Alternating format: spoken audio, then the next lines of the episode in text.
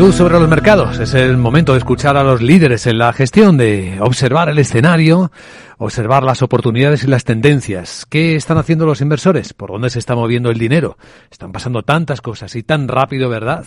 Que es un placer saludar y recibir en directo en Capital Radio a Ricardo Comín, director de ventas de Bonto Velas Management. ¿Cómo estás, Ricardo? Muy buenos días. Buenos días, encantado de estar aquí con vosotros. Pues ya sé que las preguntas no van a ser fáciles porque el mercado, todo el mundo coincide, está difícil. Estamos viviendo uno de esos momentos, de esos años que no recordábamos en la historia. Hay que irse muy atrás en la historia para encontrar algo parecido a lo que estamos viviendo ahora, ¿cierto? Bueno, una caída correlacionada tan fuerte de renta variable y renta fija, estamos hablando de decenas de años, eh, se calcula en torno a 50, y lo que es seguro es que es una caída tan fuerte de renta fija hacía 50 años que no caía.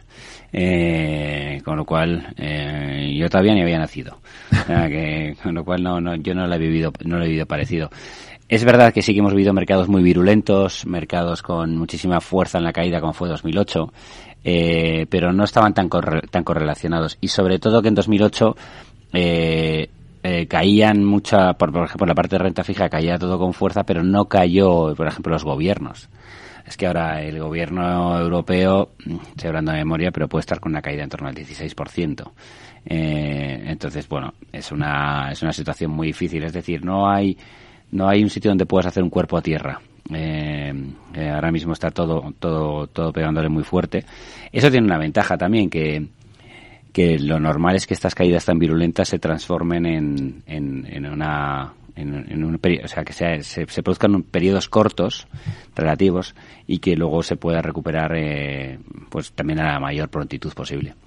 Es posible que estén eh, ahora mismo dibujándose oportunidades. Seguramente los grandes gestores del mundo están haciendo sus nuevas valoraciones. Sí. Claro, el escenario ha quedado tan alterado que hay que valorar todo de nuevo. Y es aquí donde nos gustaría indagar, ¿no? En la nueva valoración, en dónde puede haber valor próximo en el mercado, en un escenario posible en el que debemos seguir considerando pues algunas nuevas subidas de tipo de interés todavía, ver cómo capeamos el riesgo de recesión, que empezaremos a ver en Europa puede que estemos ya, en Estados Unidos ya veremos cómo es, todo ese escenario ¿no? del, que, del que hablan los gurús. ¿Qué significa esto en términos, empezando por lo que nos parece más evidente, de la renta fija, la inversión más castigada mm. persistentemente en los últimos meses? ¿Puede empezar a verse ahí algo de, de interés? ¿Cómo enfocarlo? Sí, o sea, eh, estamos convencidos de que, bueno, estamos convencidos, no, es una realidad que hay interés porque nosotros que estamos en primera línea escuchando a los clientes y los clientes quiero decir los, clientes profesionales, es decir, las entidades que gestionan el dinero eh, del cliente final. Las eh, instituciones. sí, llámese bancos, llámese planes de pensiones, llámese agencias, eh, AFIS, eh, en su mayoría están preguntando por renta fija. No quiere decir que estén entrando, pero ya están preguntando, preguntando con interés, preguntando para entender, preguntando si en un momento dado estábamos ya al final de este periodo bajista y sobre todo preguntándose si ya paga el riesgo, si ya merece la pena. Y la conclusión en general es que ya paga. Eh, también es verdad que hay veces que cuando llegas a estas conclusiones, luego te toca tomar la decisión de comprar. Eh, porque muchas veces decimos, ya merece la pena, pero bueno, luego te toca poner el dinero. Eh, entonces ya eh, en eso no hay una no hay una tendencia tan clara, tan uniforme. Pero sí que preguntas de qué yield tenéis ya, qué rango de, duración tenéis, qué rating tenéis, es que ese tipo de compras que lo que muestran son interés. ese tipo de preguntas hace 6, 7, 8 meses no las había. Efectivamente. En este sentido, ¿qué hay en el mercado? O sea, preguntan por la renta fija, pero imagino que preguntarán por determinada renta fija. ¿Qué tipos de, fondos de inversión son los que estáis trabajando en Bontobel para dar respuesta a, ese interés nuevo? Lógicamente nosotros seguimos trabajando todos, pero eh, eh, creemos que estamos empezando a llegar a un principio de ciclo. Y de hecho, eh, yo siempre digo que los principios de ciclo para, para el oyente, para el que nos está, para que tenga un poco de luz, los marcan mucho los depósitos garantizados. Cuando hay una oferta de depósitos garantizados por parte de los bancos, eso es un principio de ciclo. Eh, es decir, ya pueden construir unos, unos, vehículos con unos tipos un poco más altos y se construyen unos vehículos con unos tipos más altos para que el dinero esté invertido varios años. En un principio de ciclo, ¿qué es lo que la gente suele invertir? En un principio de ciclo, lo que la gente suele invertir es aquellos productos que tienen menos riesgo a medida que va avanzando el ciclo, eh, se van quemando etapas y, hay, que, hay, que, hay que ir a más riesgo. Por eso hasta hace muy poco la gente estaba mirando renta variable, renta variable sectorial, estaba mm, eh, private equity, estaba buscando cosas mucho más arriesgadas. Ahora no, ahora como estamos en el principio del siglo, digo del ciclo, lo que estamos eh, en un momento dado o lo que se está observando más es el, el renta fija corporativa con grado de inversión.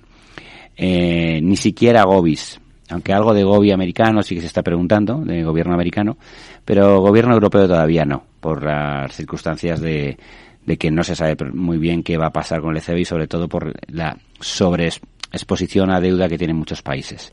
Entonces, y luego sobre todo que no pagan mucho, o sea, paga mejor el corporativo con menos riesgo.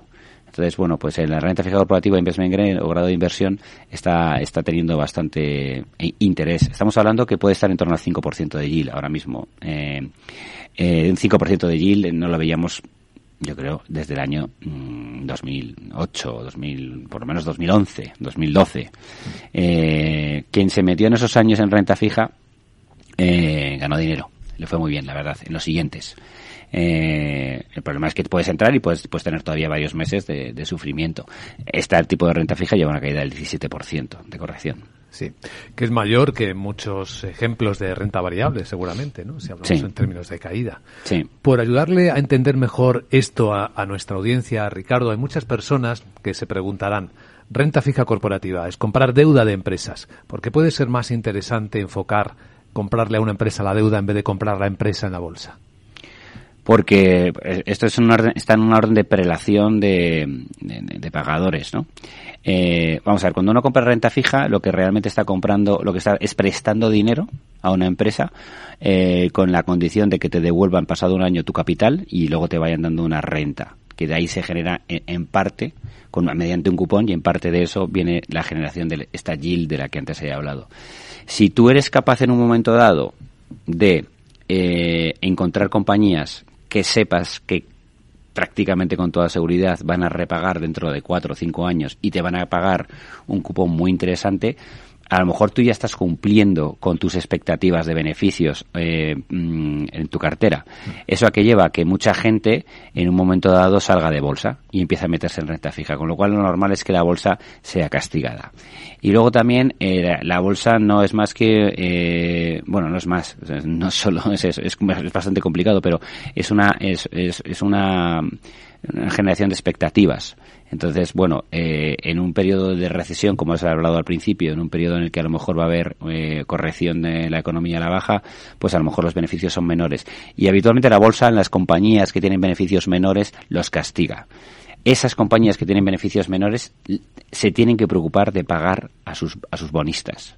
Eh, entonces, bueno, pueden llegar, no, no, es que, no es que les guste, pero pueden llegar a admitir una caída en bolsa pero lo que sí que se van a preocupar es de pagar a los bonistas, sobre todo para seguir manteniendo ese rating de grado de inversión y seguir manteniendo eh, unas condiciones que les permita seguir financiándose en el futuro a buen precio.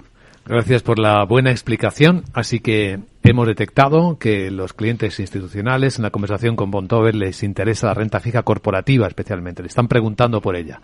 ¿Preguntan por algo de renta variable? Sí, preguntan por renta variable, pero eh, también hay consenso en, el, en que re, la renta variable probablemente todavía no ha dado todos los sustos que puede llegar a dar. Eh, la renta variable también es muy heterogénea, eh, tiene muchos tipos de renta variable, como hemos estado viendo, y cosas que hasta hace poco la gente no quería, eh, momento dado ahora lo están buscando.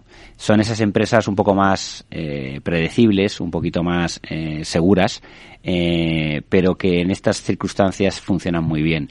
Eh, nosotros en, en, Bontobel las llamamos empresas de calidad y son aquellas empresas que, primero, no necesitan una superfinanciación externa, eh, lo cual eso es, un, es, un, es, una, es una ventaja porque si tú, tú con propia generación de caja te puedes financiar el crecimiento, no tienes que pedir prestado dinero a los bancos o al mercado, que ahora está todo más caro porque los tipos están más, más caros.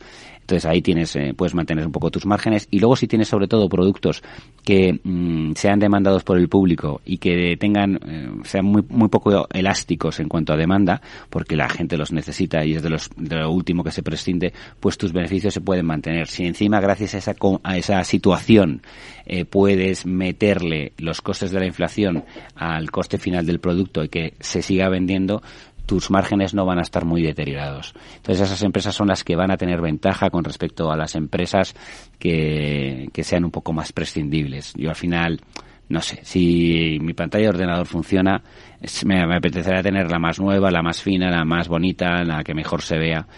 Pero si me tengo que esperar dos años con la antigua, me espero. No tengo ningún problema. Ahora, dejar de comprar, no sé, productos de alimentación, o pues ya va a ser más complicado. Eh, me tengo que alimentar. Has citado la palabra inflación. Claro, es que es un componente esencial, tanto para elegir el riesgo como para tenerlo en cuenta, ¿no? Ahora mismo parece que la gran batalla es batir a la inflación, conseguir rendimientos por encima de la inflación, sin saber a qué ritmo va a irse moderando, porque de momento la tenemos en punta. Aunque ya hay consenso que parece reconocer que habríamos visto los más altos, ¿no? Las más altas subidas. ¿O todavía no?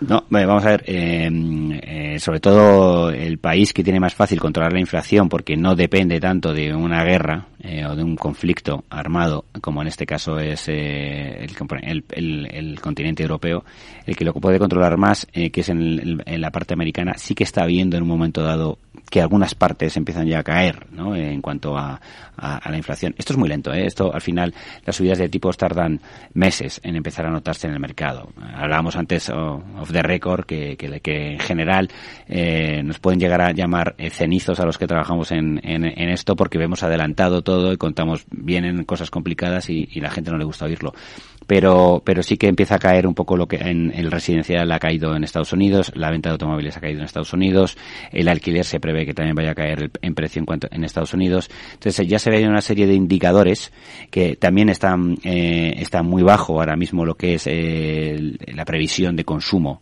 eh, de, de, del cliente final en cuanto a, a, consumo americano, aunque sigue alto en el consumo, pero la previsión, lo que los, lo que los clientes dicen que van a hacer. Entonces, bueno, todo esto te está dando también unas pequeñas luces, le está dando sobre todo a la Fed unas pequeñas luces de que eh, se empieza a moderar. Y, y, la, y la Fed, para dejar de subir los tipos, eso es importante que la gente lo entienda, no tiene que volver a ver la inflación en un 2%. Tiene que ver que la inflación empieza una curva descendente. Eh, y eso poquito a poco lo está viendo. Y además ya vemos en el BCE y en la, FED que ya hay eh, no hay consenso, hay disenso en el aspecto de que hay algunos que todavía siguen por seguir subiendo fuerte los tipos y hay algunos que ya empiezan a decir, oye, ojo, que no vaya a ser que nos peguemos un tiro en el pie eh, económicamente hablando.